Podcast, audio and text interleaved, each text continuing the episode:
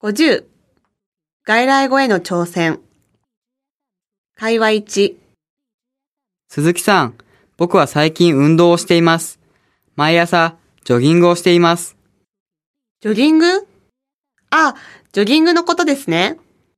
鈴木さん、ジョギングって何ですか？え、ジョギングって英語だよ。えジョギング？ああ、ジョギングのことですか？ヘリー、どうして英語なのにわからないの？日本語の外来語は発音が全然違うからとても難しいです。そうですね。カタカナで書いてあって意味が想像できないし、僕にとっても外来語はとても難しいですよ。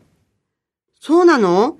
じゃあ中国語では新しい言葉が外国から入ってきた場合どうするの？大抵は中国語で意味をつけます。コンピューターは天皇と言ったり、人の名前などは音を聞いて当て字をします。へえ、そうなんだ。会話に。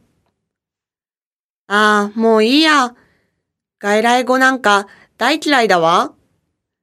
あら、どうしたの？張さん。こんなにたくさんの外来語、とても覚えきれなくって。忘れては覚える。何回も何回も繰り返したら、きっと覚えられると思うよ。日本人はよくもこんな煩わしいカタカナを身につけたわね。当然でしょ？